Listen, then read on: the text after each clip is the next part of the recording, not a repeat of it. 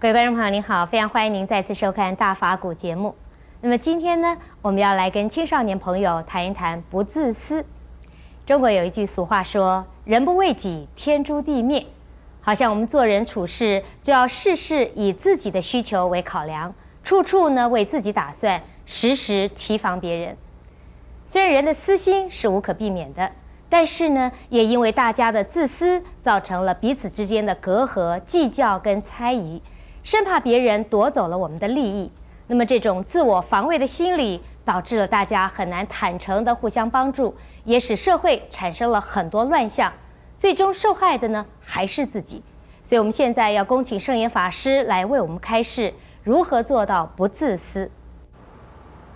人说要不自私，没有这样的事。还有呢，人与人之间要互相的信赖，只能够说是比较的？绝对的信赖，没有这样的事。不要说是。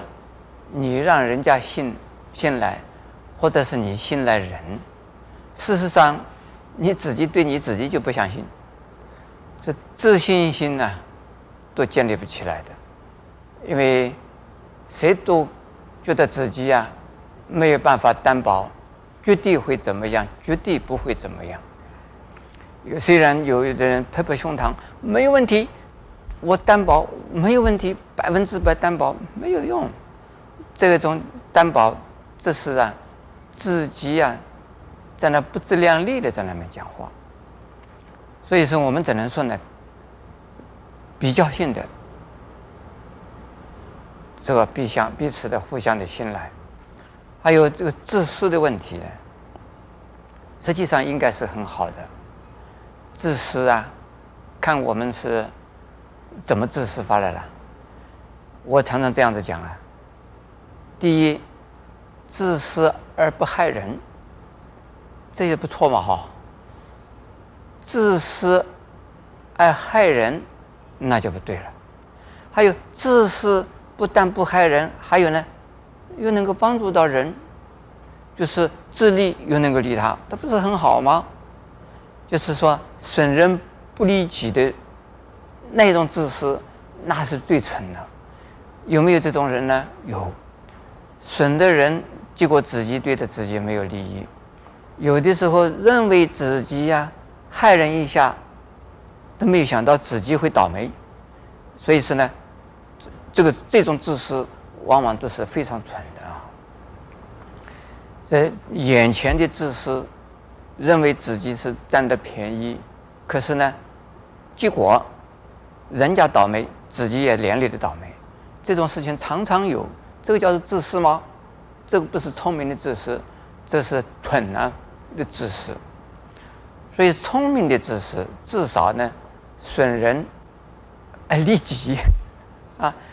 人家损失，我自己不会受损失，而且是很、很、很、很、很有、很有道理啊。这种是呢，鬼聪明，不是真正的聪明。要害的人呢，凡是呢，害人多了以后。结果自己也会倒霉，所以这种也不是真正的聪明的。真正的所以聪明的自私的话呢，一定是利己。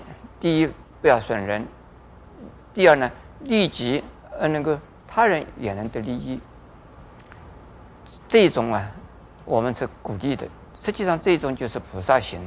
但是菩萨呢，是倒过来的，以利人为利己。以目的呢是利人，结果反过来是利己的，这种也是自私的。呃，我们看看有些这个佛啊、菩萨啦、他们怎么成佛的，怎么成菩萨的？他们就是要度众生，要帮助人，要奉献，结果他们成了菩萨，结果成了他成了佛，是不是也算是自私嘛？啊，不过呢，他是以利人。作为利己，那这种啊，一般的人就不叫自私了啦。可是呢，这是最可靠的自私，这是最好的办法的自私啊。另外，讲到要叫人家相信自己，或者是呢，互相彼此之间的信赖，这是要富着诚恳心。虽然呢，我刚才讲，连自己都没有办法担保自己，自己都没有办法百分之百相信自己一定会怎么样，一定不会怎么样。诸位，你们一定听过啊，有这样子的一句话：人呢，不到盖棺，不能什么论定，还没有死，棺材还没有盖，那这个人是善是恶？是好是坏，不知道。为什么？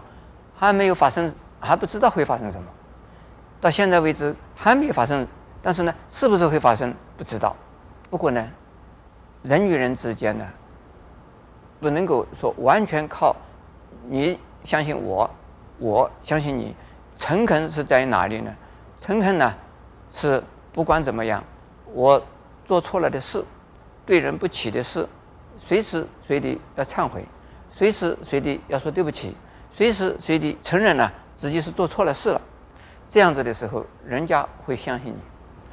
所以怕的就是说自己呢，自私啊，肯定自己这个成功的、好的、优秀的、可靠的、可信的这一面，还有不可信的、不可靠的表现出来，自己还不承认。到了这个程度的话，虽然你有百分之八十是可靠，有百分之二十不可靠，人家连你这个百分之八十都会怀疑。如果我们呢能够呢，自私还总是有自私的喽。自私的时候就告诉人家，对不起，我会自私哎。这个我会自私，但是呢，我自私的时候，我会考虑到他人会不会受损失。我自私的时候，我一定会想到，不要伤害人，不要啊，这个让人家受损失。如果我发现了我自私，我伤害到人了，我会对不起人。如果有这样子一个人呢，这个很诚恳，很坦白，错了就是错了，对的，那当然我说是我可靠。那错了也要讲啊，也要承认啊。像这样子的人，人和人之间相处，那互相的谅解。